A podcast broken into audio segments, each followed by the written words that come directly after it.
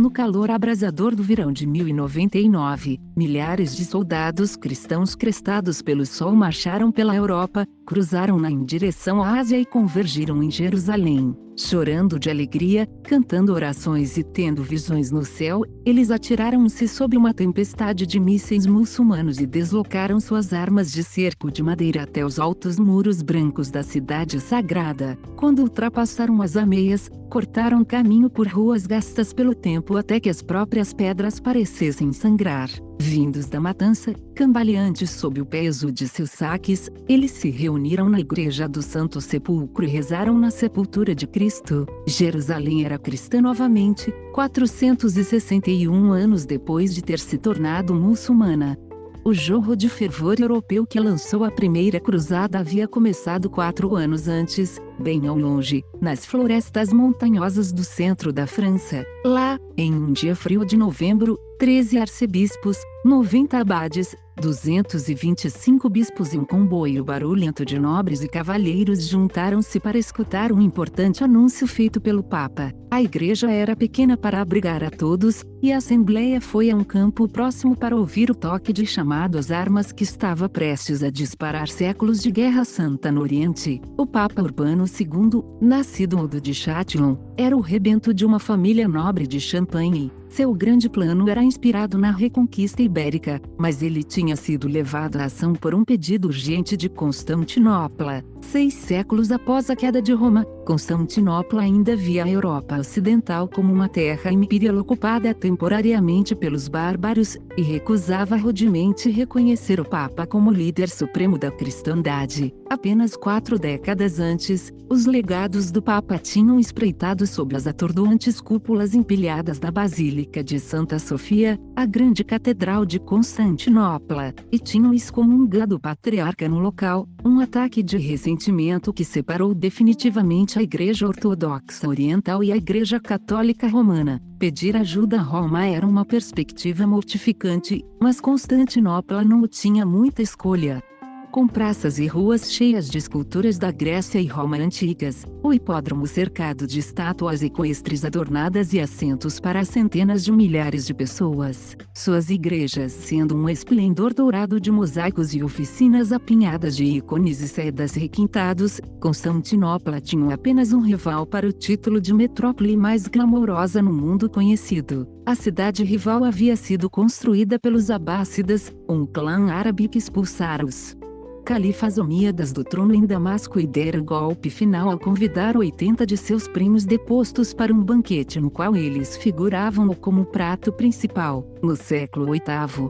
os abássidas tinham desertado da inimiga Damasco para um local no rio Tigre, no seu ponto mais próximo do rio Eufrates e a 20 milhas das altas ruínas da velha capital persa em Ctésifo. A nova capital era otimistamente chamada Madinat al-Salam, ou a Cidade da Paz, e foi mais tarde renomeada Bagdá. Como herdeira de séculos de esplendor cultural persa e o ponto de cruzamento das correntes de conhecimento que varriam o vasto Império Islâmico, Bagdá tinha rapidamente se tornado a potência intelectual do mundo. Estudiosos internacionais se reuniam em sua Casa da Sabedoria a fim de traduzir para o árabe amplo corpus de escritos gregos, persas, siríacos e indianos sobre ciência, filosofia e medicina. Estudiosos islâmicos testavam o Corão contra Aristóteles. Os matemáticos importavam e melhoravam o sistema de números decimal posicional da Índia e desvendavam os mistérios da álgebra e dos algoritmos. O segredo da feitura do papel foi extraído dos prisioneiros chineses, e bibliotecas de empréstimos faziam circular o corpo crescente do conhecimento. Engenheiros e agrônomos aperfeiçoavam a roda d'água, melhoravam a irrigação e criavam novas culturas, geógrafos mapeavam a terra e astrônomos faziam a carta do céu. A renascença do conhecimento de Bagdá repercutiu pelo mundo, e apesar disso, mesmo nesse momento, ela estava apodrecendo por dentro. Os califas abássidas construíram Bagdá como uma cidade perfeitamente redonda, e em seu centro estava um monumental complexo palaciano, o Portão Dourado. À medida que seu estilo de vida se tornava firmemente mais monárquico, o Portão Dourado se tornou uma cúpula de prazer com vinhos, mulheres, música e festas espetaculares. No mundo captado nas mil e uma noites, cortesãos beijavam o chão quando se aproximavam do califa, que era seguido por toda parte por um carrasco e escapava de seus deveres públicos para o vasto harém que coava com os passos leves de uma seleção internacional de concubinas e cantoras astutas e graciosas. No ano de 917, uma embaixada de Constantinopla foi recepcionada por tropas montadas em celas de ouro e prata, elefantes revestidos de brocados e cetim, uma centena de leões, dois mil eunucos brancos e pretos e garçons oferecendo água gelada e suco de fruta. O palácio estava adornado com 38 mil cortinas feitas de brocado de ouro e acarpetado com 22 mil tapetes, enquanto quatro barcos de ouro e prata flutuavam em um lago revestido de estanho. De outra piscina brotava uma árvore artificial onde se viam joias em forma de fruta, com pássaros de ouro e prata empoleirados em seus ramos igualmente de ouro e prata, atendendo a uma ordem. A árvore começaria a balançar. As folhas de metal fariam um ruído e os pássaros de metal chioreariam. Era bem diferente da uma igualitária de Medina, e à proporção que o insulto aumentava, os califas construíam para si uma política de segurança na forma de um exército pessoal de mamelucos, escravos turcos arrancados das tribos selvagens que perambulavam pelas estepes da Ásia Central. A solução provou ter vida curta. Os turcos se converteram ao Islã, adotaram a cultura local e arquitetaram uma série de golpes militares. Em nove anos, ao menos quatro de cinco califas foram assassinados. Assim como os cidadãos ofendidos de Bagdá entraram em rebelião, os turcos queimaram quarteirões inteiros da cidade. O centro de Bagdá não se manteria, e tampouco o centro do extenso Império Islâmico. A oeste, uma seita xiita tirava o controle da Tunísia e do Egito. Sua dinastia governante, que se intitulava Fatímidas, após ter alegado descendência da filha de Maomé e da esposa de Ali, Fátima, expandiu seus domínios para a Síria, Palestina e grande parte da própria Arábia, e por dois séculos governou como califado rival a partir de sua nova capital no Cairo. A leste, o poder persa reviveu durante um tempo até que a expansão ocidental da China empurrasse tribos turcas inteiras para o Irã, onde elas construíram reinos independentes e apenas dizia palavras vazias aos califas. Em 1055, os Seljuks, uma dinastia turca nomeada a partir de seu primeiro líder, finalmente tomaram Bagdá, instalaram seu líder como sultão, ou detentor do poder, e relegaram os califas ao status honorário de representantes religiosos. Ao longo dessas rebeliões, Constantinopla observara satisfeita. Ela tinha retomado algumas de suas terras perdidas havia muito, e seus exércitos tinham quase alcançado os portões de Jerusalém. Apesar disso, o declínio de Bagdá provou ser tudo menos um triunfo para sua cidade rival. Os Seljuks logo surgiram através das fronteiras orientais de Constantinopla. Nas duas décadas seguintes, eles esmagariam seus exércitos e dizimariam seus territórios. Agora eles estavam se juntando na frente da própria capital, e a tesouraria do mundo clássico finalmente parecia à beira da aniquilação. Rumores escandalosos de que os turcos faziam garotos cristãos urinarem em fontes e sodomizarem clérigos, monges e até mesmo bispos circularam pela Europa por anos, e para quem não os tivesse ouvido, o Papa Urbano não deixou nada à imaginação. Os turcos, pontificava ele sinistramente de seu púlpito improvisado, tem destruído completamente algumas das igrejas de Deus e convertido outras para os usos de seu próprio culto. Arruinam os altares com imoralidades e corrupções. Circuncidam cristãos e espalham o sangue da circuncisão pelos altares ou despejam-no nas pias batismais. Comprazem-se em matar os outros abrindo suas barrigas, extraindo a extremidade de seus intestinos e amarrando-os a uma estaca. Então, com uma surra, eles carregam suas vítimas pela estaca até que, quando as vísceras se arrebentam, elas caem mortas no chão. Novamente, amarram outros às estacas e atiram flechas neles, agarram ainda outros, esticam seus pescoços e tentam ver-se podem cortar suas cabeças com um único golpe de espada. E o que dizer sobre o chocante estupro das mulheres? Essa litania de horrores era suficiente para fazer o sangue cristão ferver, mas Urbano fez mais. Como era difícil pedir aos cavaleiros que marchassem para ajudar a Constantinopla ortodoxa e seus imperadores famosos por tramarem conspirações, o Papa mandou a cruzada para uma nova direção, Jerusalém, em uma época em que homens e mulheres faziam penosas peregrinações para se banharem na graça divina que emanava das relíquias de santos obscuros, a cidade onde Jesus pregou, morreu e ressuscitou era o santo grau dos penitentes. Por séculos, os senhores muçulmanos de Jerusalém foram felizes em acusar os cristãos de adorar nos lugares sagrados, mas os novos poderes do mundo islâmico tinham despedaçado a antiga política. Em 1009, um governante egípcio ficou ofendido com o número de peregrinos cristãos circulando por lá e ordenou que a igreja do Santo Sepulcro fosse completamente demolida. Ela tinha sido reconstruída, em pagamento de um pesado tributo, mas logo depois os turcos chegaram aos portões da cidade santa e começaram a perseguir peregrinos com prazer renovado. Como uma virgem cativa, Urbano tocava os corações dos cavaleiros, Jerusalém estava começando a ser libertada e não cessa de implorar que você venha ajudá-la.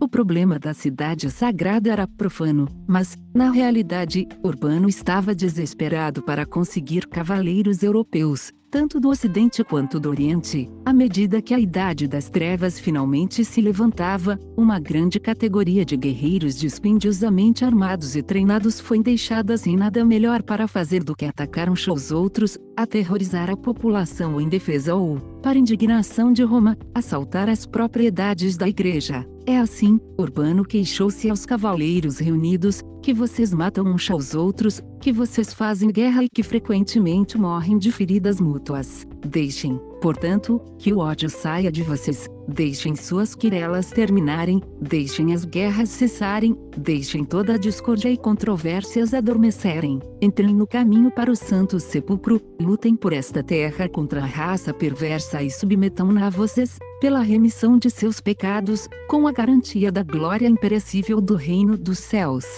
Cristo, ele proclamou, comandava-os a exterminar os torpes turcos de suas terras.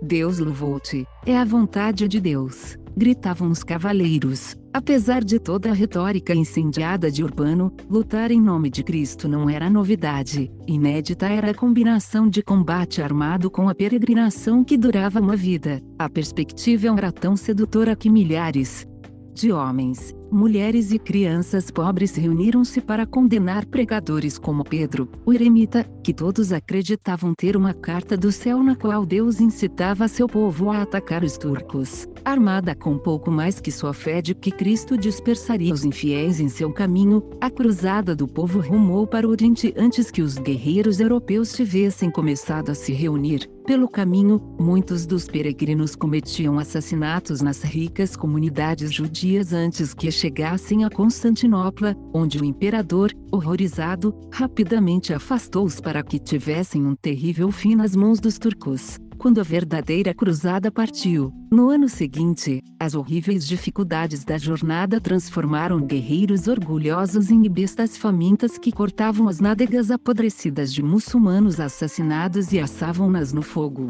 avançando na carne enquanto ela ainda não estava cozida. No entanto, foi o ataque a Jerusalém que garantiu a retaliação. As memórias daquele dia de matança no verão de 1099 não morreriam, nem no mundo muçulmano, onde escritores bradavam que centenas de milhares tinham perecido, nem entre cristãos, que com satisfação cruel escreveram para casa sobre os trabalhos maravilhosos desempenhados em nome de Deus. Pilhas de cabeças, mãos e pés eram espalhadas pelas ruas, reportavam testemunhas. As mulheres eram esfaqueadas enquanto fugiam. Cavaleiros eram vistos arrancando crianças do colo de suas mães pelas solas dos pés ou de seus berços e lançando-as contra as paredes e quebrando seus pescoços, ou abrindo as barrigas dos mortos para pegar de volta as moedas de ouro que eles tinham engolido por suas gargantas repugnantes enquanto vivos. Na mesquita de Al-Aqsa, venerada por muçulmanos como a casa de adoração para a qual Maomé tinha ido durante a noite em um corcel alado antes que subisse aos céus a partir de uma rocha próxima, a matança foi tão grande que testemunhas disputavam sobre até onde os cruzados estavam mergulhados em sangue, se até os tornozelos, joelhos ou rédeas. O fedor perdurou no ar por meses, mesmo após milhares de corpos apodrecidos terem sido empilhados contra os muros em pilhas tão grandes quanto casas pelo trabalho forçado de sobreviventes muçulmanos, e queimado em piras escurecidas, ardentes de onde mais ouro engolido foi recuperado. A escala do massacre apenas fortaleceu a crença dos cruzados de que uma benção gloriosa dos céus estava brilhando sobre eles. Um monge extasiado declarou que a conquista de Jerusalém tinha sido o maior evento na história desde a crucificação, o que viria antes da chegada do Anticristo e das batalhas dos últimos dias. Jerusalém se tornou a capital de um reino cristão, e uma grande linhagem de reis franceses, em sua maior parte denominados beduínos, foi coroada na Igreja do Santo Sepulcro. Ao norte de Jerusalém, mais três estados cruzados, Edessa, Antioquia e Trípoli, estendiam-se ao longo da costa oriental do Mediterrâneo. Um cordão de castelos surgia das paisagens secas da Síria e da Palestina, cada mais monumental do que o outro e cada um a menos do que um dia de viagem do próximo, o maior de todos era cuidado pelas reconhecidamente disciplinadas e fabulosamente ricas ordens militares que surgiram das fraternidades criadas para cuidar dos peregrinos doentes e protegê-los em suas viagens, os cavaleiros hospitalários e os cavaleiros templários tinham se tornado um corpo de elite dos guerreiros sagrados que respondiam somente ao Papa. Os templários montavam em cavalos de guerra armados com espigões de ferro na guarda avançada dos cruzados, no campo de batalha, com seus mantos brancos estampados com cruzes vermelhas flutuando atrás deles. Seguravam suas lanças e galopavam em silenciosa e cerrada formação em direção às linhas de frente do inimigo.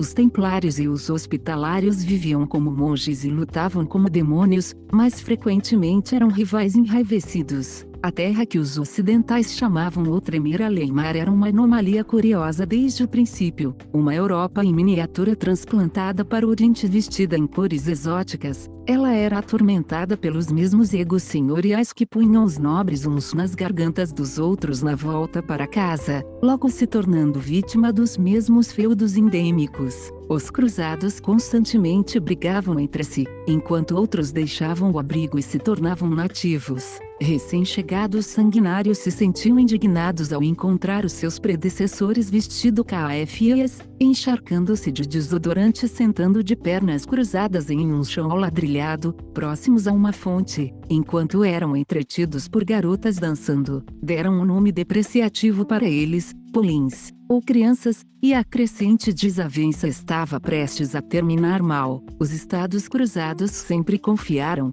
para sua sobrevivência, na desunião ainda maior dos muçulmanos que os rodeavam por três lados. Ao norte, os turcos seljuks tinham entrado em lutas mortíferas ferozes, a leste estavam as cidades-estados feudais da Síria, e a sudoeste estava o Egito, cuja dinastia, os Fatímidas, no poder havia muito tinha sido arremessada em um pandemônio terminal. Espreitando silenciosamente entre eles havia uma seita renegada de fanáticos Cia, que apunhalou os muçulmanos pelas costas com ainda mais ardor do que eles assassinaram os clandestinos cristãos. A sede deles estava escondida no interior sinuoso da costa síria, numa fortaleza construída em uma proeminência rochosa a partir da qual seu líder, uma figura espectral conhecida dos ocidentais como Velho Homem das Montanhas, supostamente ordenou que seus discípulos saltassem para a morte a fim de impressionar um cruzado que passava. Para o resto do mundo muçulmano, a seita era conhecida como os assassin, ou comedores de achixe, um termo popular pejorativo a partir do qual os cruzados adaptaram a palavra assassino. Daí foi um pequeno passo para as fantasias dos fabulistas ocidentais, nas quais os sectários tinham um vislumbre do paraíso sob a forma de uma orgia regada a xixi antes de serem enviados a uma missão suicida em que lhes era garantido que assim alcançariam a terra prometida para sempre, dopados ou não. Os assassinos aboliram muitos muçulmanos proeminentes, assim como muitos cruzados. A Segunda Cruzada fez um trabalho muito melhor de união dos muçulmanos do que os próprios muçulmanos haviam feito. Liderada pessoalmente pelos reis da França e da Alemanha, ela foi estabelecida em 1147 para recuperar Edessa, o primeiro estado cruzado a ser conquistado e o primeiro a ser perdido, e terminou atacando ridiculamente a rica Damasco, a única cidade muçulmana que era de fato amigável para com os cristãos. Tendo acertado suas diferenças e destruído os cavaleiros peregrinos, os sírios invadiram o opulento e desintegrado Egito, que em desespero chamou os cruzados, que primeiramente defenderam o Egito e depois o atacaram. Os egípcios foram forçados a chamar seus inimigos para que estes afugentassem seus aliados, e desta vez os sírios chegaram para ficar. O sobrinho e braço direito do comandante deles, um jovem curdo chamado Yusuf Ben Ayyub, tomou posse como governador do Egito e, em 1171, desalojou o último soberano fatímida, Yusuf, que se tornaria conhecido no ocidente como Saladino, arquitetou então uma tomada inversa da Síria. Quando, em 1176, os Seljuks fizeram as pazes por tempo suficiente para infligir outra derrota devastadora sobre Constantinopla, Saladino fez alianças com ambos os lados. Em uma década, ele havia unido os vizinhos dos cruzados, removido ameaças em potencial a seu poder e fechado rapidamente uma armadilha para os estados cristãos.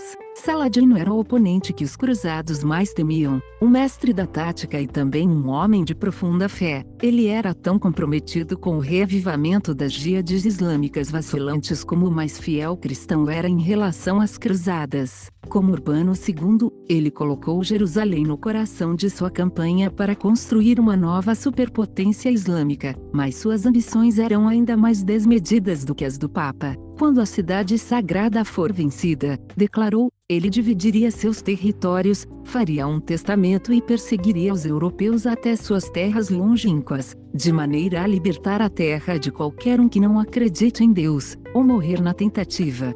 Em 1187, Saladino foi bem sucedido na primeira parte da sua promessa. Nesse verão, ele marchou para o oeste, atravessando o rio Jordão à frente de 30 mil guerreiros, sendo quase metade deles de cavalaria leve, ligeira. Então 20 mil cruzados avançaram para encontrá-lo, incluindo 1,2 mil cavaleiros em armadura pesada.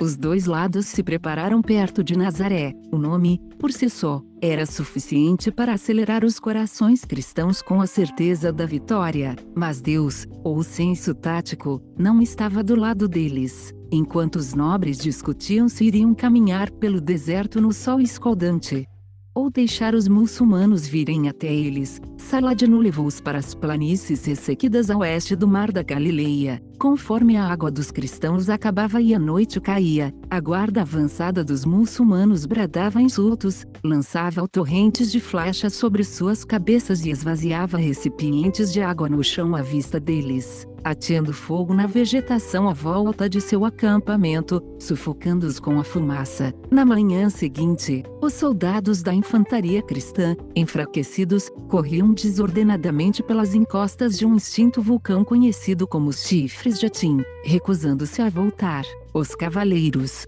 Atacaram repetidamente, mas as tropas muçulmanas, revigoradas, esmagaram-nos em horas. Três meses depois, Jerusalém capitulou ao conquistador curdo. O Papa imediatamente conclamou uma terceira cruzada, e o poderoso triunvirato de Ricardo Coração de Leão, da Inglaterra, Felipe, da França, e o sagrado imperador romano Frederico e, respondeu ao chamado, o mais velho, Frederico, caiu do cavalo quando cruzava um rio e morreu de um ataque do coração na Turquia, como era o costume nestes casos. Sua carne foi fervida e enterrada, enquanto seus ossos, amarrados em uma bolsa, acompanharam os remanescentes de seu exército, que permaneceram por lá. Ricardo cercou a cidade costeira de Acre, prometendo poupar seus cidadãos, e então massacrou quase 3 mil prisioneiros quando estes se renderam. Felipe discutiu com o rei inglês acerca dos despojos e voltou para casa, e a cruzada desapareceu completamente antes que alcançasse o seu objetivo. Novas levas de peregrinos armados se organizaram na Europa para recuperar a cidade sagrada, com resultados igualmente infelizes. A mais egrégia de todas foi a Quarta Cruzada, que se desviou para Constantinopla por comando de seus empregadores venezianos e nem sequer se aproximou de Jerusalém. Em 1204, os cruzados abriram uma fenda nas poderosas muralhas de Constantinopla e, pela primeira vez em nove séculos inexpugnáveis, destruirão a maior cidade cristã do mundo. Na majestosa Basílica de Santa Sofia, cavaleiros bêbados cavalgaram em direção ao deslumbrante altar e esmagaram ícones valiosos, enquanto uma prostituta exercia seu comércio na cadeira do patriarca. Freiras foram estupradas em seus conventos, e mulheres e crianças mortas em suas casas. Os venezianos mandaram por barco os cavalos dourados do antigo hipódromo para que ficassem em cima da entrada da Basílica de São Marcos, comandando assim a vida comercial da cidade. Os ocupantes ungiram um de seus imperadores, e por meio século houve três impérios romanos, os líderes depostos de Constantinopla no exílio, o Sagrado Império Romano na Alemanha e o assim chamado Império Latino dos Cruzados. Nenhum, certamente, tinha qualquer poder sobre a cidade de Roma. O grande movimento do Ocidente em direção ao Oriente que Urbano II iniciara tinha ferido fatalmente a cidade que ele chamara em sua ajuda. Mais uma vez, tudo poderia ter sido diferente. Em 1229, o sagrado imperador romano Frederico I chegou a Jerusalém e sentou-se com os governantes muçulmanos para negociar uma concessão da cidade sagrada. Frederico era um cético religioso que crescera na cosmopolita Sicília, o único estado cristão a equiparar-se à Andaluz ao favorecer um intercâmbio frutífero entre as três religiões abraâmicas, e já tinha sido excomungado pelo Papa por não ter ido às cruzadas. Ele festejou com o sultão, falando árabe que sabia tão bem, e na semana seguinte os muezins, os homens que chamavam os fiéis para rezar de cima dos minaretes das mesquitas da cidade, mantiveram-se mudos por respeito, retribuindo a gentileza. Frederico insistiu que só tinha ficado para ouvir os seus cantos maviosos. A concessão foi assinada e Jerusalém retornou ao controle cristão por 15 anos, para a afronta dos conservadores de ambos os lados. Frederico, que era conhecido por seus pares, nem sempre com admiração. Como estupor mundia a maravilha do mundo, era uma anomalia livre pensadora, mais uma vez havia chegado um momento que parecia lançar o esboço sombrio de um futuro muito diferente, e mais uma vez desapareceu rapidamente. No final, a intervenção de Frederico só incomodou mais a Europa, e os cruzados foram esmagados até o seu inevitável fim. Para muitos, a epifania final, chocante, foi a aniquilação da Sétima Cruzada pela fome, pelas doenças e pela derrota militar no Egito, que Luís IX da França tinha confiantemente se proposto a conquistar. Um cavaleiro templário confidenciou em um momento de fraqueza da fé, Raiva e tristeza estão assentadas tão firmemente no meu coração que eu mal ouso permanecer vivo. Parece que Deus deseja apoiar os turcos contra nós. Ah, Senhor Deus, infelizmente, o reino do Oriente perdeu tanto que ele nunca será capaz de se levantar novamente. Eles vão fazer uma mesquita do convento de Santa Maria, e uma vez que o roubo agrada a seu filho, que deveria chorar com isso, somos forçados a obedecer também. Qualquer um que deseje lutar contra os turcos é louco, pois Jesus Cristo não luta mais com eles. Eles conquistaram, eles conquistarão. A cada dia eles nos levam para baixo, sabendo que Deus, que estava acordado, agora dorme, e Maomé cresce, poderoso. Apesar de Luís ter sido resgatado por uma soma astronômica e ter sido mais tarde canonizado, alguns guerreiros sagrados perderam toda a esperança e desertaram para o lado muçulmano com os últimos redutos cruzados prestes a serem derrubados e com milhares de cristãos refugiados sitiados nas costas da Palestina, parecia que apenas um milagre poderia impedir o Islã de engolir a Europa. Foi nesse momento que uma horda de ferozes guerreiros montados bradou. Em todo o Oriente, de todos os invasores nômades que surgiram do oeste atravessando a Ásia, as tribos unidas por Genghis Khan foram as menos anunciadas e as mais devastadoras. No século XIII, a máquina de luta mongol varreu toda a China, foi para o oeste e deixou um rastro de fogo através do Irã e do Cáucaso. Os cavaleiros montaram por toda a Rússia até a Polônia e Hungria, onde exterminaram um numeroso exército europeu que contava entre suas fileiras grandes contingentes de templários e hospitalários. Em 1241, eles marcharam sobre Viena, e de repente desapareceram tão rapidamente como tinham chegado, conclamados a voltar para casa pela morte de seu grande Khan. A Europa, que havia sido convencida de que o apocalipse estava próximo, foi remida no último momento possível. O mundo islâmico não teve a mesma sorte. Lá os mongóis permaneceram, e como continuaram inexoravelmente indo adiante, muitas grandes cidades arderam em seu rastro.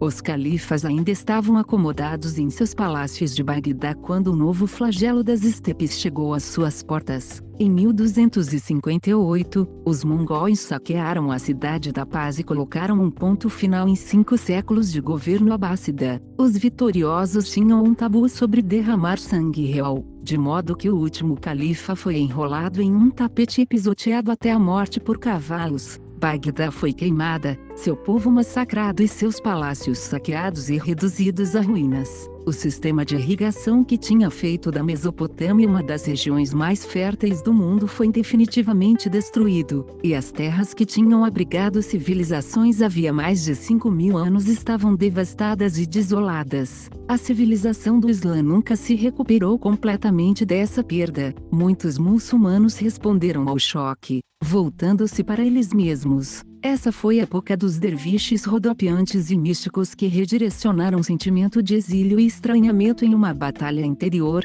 um meio de acabar com o próprio egoísmo para revelar o divino ilimitado. Enquanto alguns olhavam para dentro, outros olhavam para trás com a perda de séculos de aprendizado que se seguiu à destruição de incontáveis bibliotecas, o lema, corpo de estudiosos religiosos do Islã, recolheu-se em um conservadorismo que buscava a estabilidade em crenças fundamentais. A acomodação inicial do Islã com o judaísmo e o cristianismo foi finalmente esquecida, uma vez que o lema ensinou que todos os estrangeiros eram suspeitos e que os não muçulmanos eram proibidos de visitar Meca e Medina.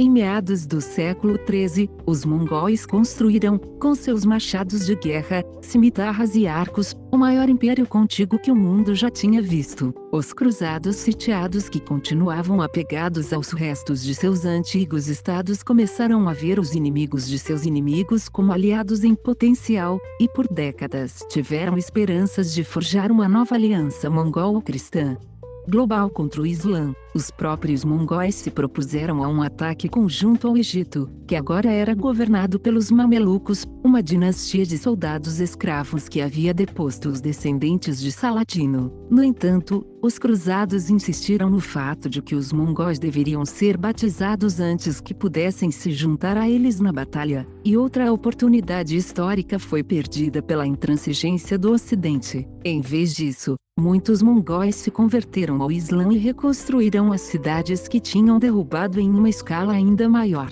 Destruidores de civilizações, os mongóis também se mostraram inesperadamente governantes capazes, e durante um século a Pax Mongolica, ou Paz Mongol, reinou em toda a Ásia.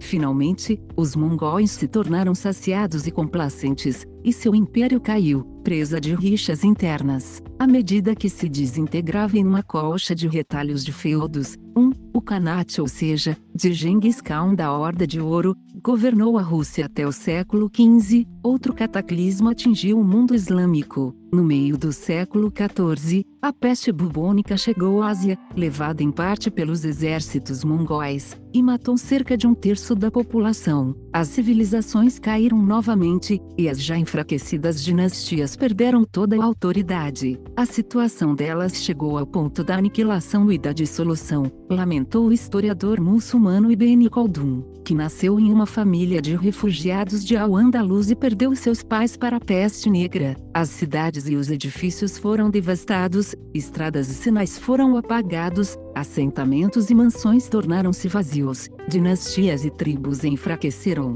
Todo o mundo habitado mudou. O século XIV atirou a Europa violentamente para trás. A peste negra eliminou tantas vidas como fez no Oriente, e cidades e comércios outrora florescentes de repente estagnaram. O banho de sangue dinástico da Guerra dos Cem Anos entre a França e a Inglaterra se arrastou interminavelmente. A superstição reinava novamente. Essa foi uma época em que 17 igrejas se vangloriavam de abrigar o prepúcio circuncidado de Jesus, e nenhuma delas viu nada de estranho na reivindicação. A persuasão moral da igreja estava destruída, o papado já claudicava em sua própria autoridade quando, em 1309, mudou-se para a França sob pressão do rei francês o catolicismo caía em seu próprio grande cisma, a legitimidade dos papas era cada vez mais contestada pelos inimigos da coroa francesa que apoiavam adversários em Roma. Um século após a mudança para a França, o Conselho de Pisa declarou que tanto os papas franceses quanto os romanos eram hereges e elegeu um terceiro papa. A bagunça profana só foi resolvida oito anos depois no Concílio de Constança, uma reunião que durou três anos e que teve a participação de 72 mil partes interessadas, incluindo dois papas, um rei, 32 príncipes, 47 arcebispos, 361 advogados, 1, 4 mil comerciantes, 1,5 mil cavaleiros, 5 mil sacerdotes e 700 prostitutas. Quando o primeiro Papa em contexto em gerações retornou a Roma, ele encontrou-a tão degradada que achou difícil reconhecê-la como uma cidade. O andaime subiu, e a cidade eterna se transformou em um canteiro de obras sem fim. Por mais de um século, a Guerra Santa tinha dado lugar a uma luta pela sobrevivência básica. Logo abaixo da superfície, a arraigada rivalidade entre o islamismo e o cristianismo não havia secado. Se algo aconteceu, é que tal rivalidade foi ainda mais alimentada pelo fato de ser forçada a permanecer oculta. No momento em que passaram os horrores, os novos governantes muçulmanos olharam fixamente para o Oriente, com os horizontes alargados pela ambição desenfreada dos mongóis. Voltaram a sonhar com um novo mundo nascido do fim do velho mundo. Uma família, os otomanos, consolidou seu poder em toda a Turquia, marchou para a Europa pelos Balcãs e visou Constantinopla. O sultão otomano Bayezid, apelidado de O Trovão convocou uma nova Jíade. Três séculos depois dos primeiros cruzados terem se proposto a derrotá-los, os turcos foram se acumulando novamente nas margens do Bósforo, como a linha de frente entre o cristianismo e o islã foi se movendo progressivamente para o oeste até as fronteiras da Hungria, a Europa finalmente começou a responder. Em 1394, o Papa em Roma, havia ainda um outro na França, proclamou uma nova cruzada contra os muçulmanos cada vez mais invasores. Seu ambicioso e conhecido objetivo era expulsar os turcos dos Balcãs, libertar Constantinopla e correr por toda a Turquia e Síria para libertar Jerusalém. O resultado também era previsível. A Guerra dos Cem Anos tinha sido interrompida para um de seus períodos esporádicos de paz, e Felipe, o audaz, poderoso duque de Borgonha governante de fato da França, viu na chamada papal as armas uma nova forma de exibir sua riqueza magnífica. A questão sobre como derrotar os turcos tomou pouco de seu tempo, e Felipe decidiu enviar o filho mais velho, João Sem Medo, de 24 anos, em seu lugar. Em abril de 1396, vários milhares de cruzados franceses marcharam para o leste de Budapeste, interrompendo a jornada com uma série de luxuosos banquetes e juntando forças com o aguerrido rei Sigismundo da Hungria. Também no lado ocidental havia um grande contingente de cavaleiros hospitalários, juntamente com os alemães, poloneses, espanhóis e um punhado de entusiastas de toda a Europa. Uma frota veneziana navegou pelo rio Danúbio para encontrar as forças em terra, e o exército combinado realizou um conselho de guerra a fim de decidir a tática a ser usada para enfrentar os turcos. Imediatamente, uma amarga discussão irrompeu. O primeiro problema foi que não era possível ver os turcos. Exploradores foram enviados, mas voltaram. Sem novidades. Os húngaros argumentaram que os cruzados deveriam sentar-se calmamente e deixar o inimigo fazer a marcha, uma lição que deveria ter sido aprendida com os chifres de Atim. Os franceses, sedentos de glória, já tinham decidido que os otomanos eram covardes, e rejeitaram seus aliados. o exército estabeleceu-se na Bulgária e no território muçulmano, onde os franceses começaram a pilhar e a massacrar com vontade. Finalmente, em 12 de setembro, os cruzados foram até os muros de Nicópolis, uma cidade-fortaleza construída em um penhasco íngreme de calcário que comandava ao baixo Danúbio. Não tendo armas de cerco, eles montaram acampamento, festejaram em grande escala e esperaram pela desistência dos defensores. A maioria ainda estava bebada quando chegou a notícia de que um enorme exército otomano estava a apenas seis horas dali. A batalha foi tão assustadora que os cronistas medievais alegaram mais tarde que cerca de 400 mil combatentes participaram do embate. Até esse momento, os franceses brigavam entre si sobre quem deveria ter a honra de liderar o ataque. Como de costume, as vozes mais ásperas prevaleceram, enquanto os húngaros, os cavaleiros hospitalários e o restante de seus aliados paravam. Os cavaleiros franceses galoparam descendo pelo morro em que os turcos estavam avançando. Eles atacaram a fraca vanguarda turca, somente para empalar seus cavalos em fileiras de paus afiados e os exporem a uma chuva de flechas. Metade deles foi derrubada, mas eles lutaram bravamente e conseguiram derrotar o corpo principal da treinada infantaria turca, novamente ignorando o conselho dos mais velhos. Os mais jovens cavaleiros subiram o morro com suas armaduras pesadas, convencidos de que estava tudo acabado. Quando chegaram ao topo, tímpanos vibraram, trombetas soaram estrepitosamente e, aos gritos de Allahu Akbar, a cavalaria turca trovejou à vista. Muitos franceses fugiram de volta para baixo das encostas. O restante lutou desesperadamente até que os guarda-costas de João sem medo, a ponto de serem pisoteados, prostraram-se para implorar pela vida de seu senhor. Como cavalos sem cavaleiros corressem desgovernados pelas planícies, o restante das fileiras dos cruzados foram cercadas e cortadas. Muitos fugiram para o Danúbio, mas em seu frenesi para subir a bordo dos barcos que os aguardavam, alguns viraram, e os poucos homens que conseguiram se manter à tona afastaram seus companheiros cruzados. Apenas um pequeno número chegou à costa longínqua, onde a maioria foi roubada, passou fome e morreu. Entre os poucos sortudos estavam o rei Sigismundo da Hungria e o grão-mestre dos hospitalários, que fugiram em um barco de pesca. Perdemos o dia, Queixou-se Sigismundo depois a seu companheiro, por causa do orgulho e da vaidade desses franceses. Os franceses, porém, pagaram um preço alto. Bayezid manteve os soldados mais jovens como escravos para seu próprio exército, e, muitas centenas do restante foram despojadas, amarradas e decapitadas ou desmembradas, enquanto o sultão e os nobres franceses, que foram mantidos como reféns, tudo observavam. Os sinos dobraram durante todo o dia em Paris quando a terrível notícia chegou.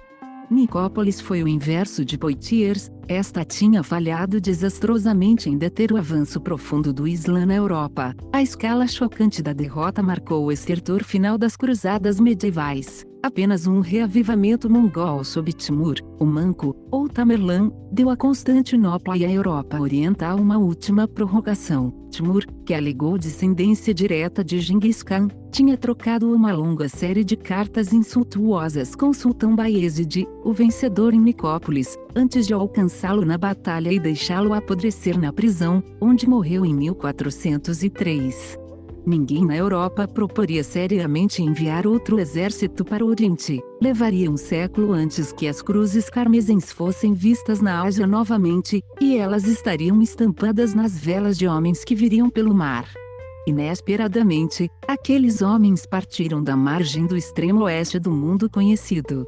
As cruzadas haviam começado entre os cavaleiros da Ibéria, mas durante um século e meio eles tinham estado muito ocupados lutando em casa contra o Islã para catapultarem-se em uma luta pela Terra Santa. Em meados do século XIII, a conquista cristã de Al-Andalus estava bem avançada, mas por mais um século e meio os cavaleiros estiveram muito ocupados lutando entre si por território para prestar a devida atenção ao que estava acontecendo no restante do mundo. No entanto, o espírito cruzado nunca os abandonou, e eles não levaram nenhum dos fardos do fracasso no Oriente, que curvaram o restante da Europa. Quando, no século XV, os novos governantes da Ibéria começaram a sonhar mais alto, olharam através do Estreito de Gibraltar para a África e para as terras de seus antigos mestres. Eles não estavam subitamente tomados por uma mania de exploração, antes insuspeita. Em primeiro lugar, eles foram levados pela mesma malícia contra o Islã e pela mesma sede por sua riqueza,